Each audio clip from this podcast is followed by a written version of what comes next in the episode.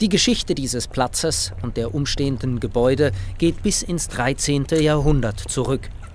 Hier wurde das Kloster zur Sammlung erbaut, welches in enger Verbindung mit dem Kloster Tös stand.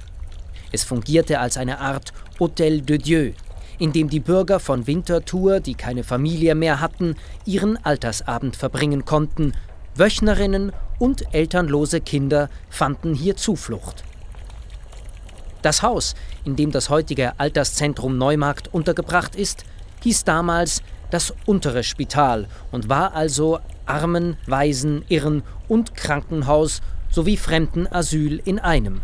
Noch heute heißt der ganze Gebäudekomplex Alterszentrum am Neumarkt.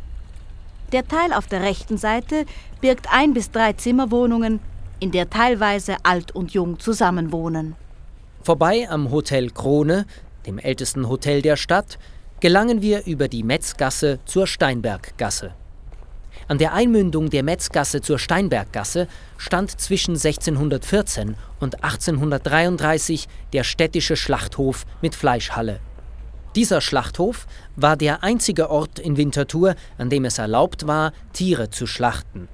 Das komplett aus Holz bestehende Gebäude steht heute leider nicht mehr.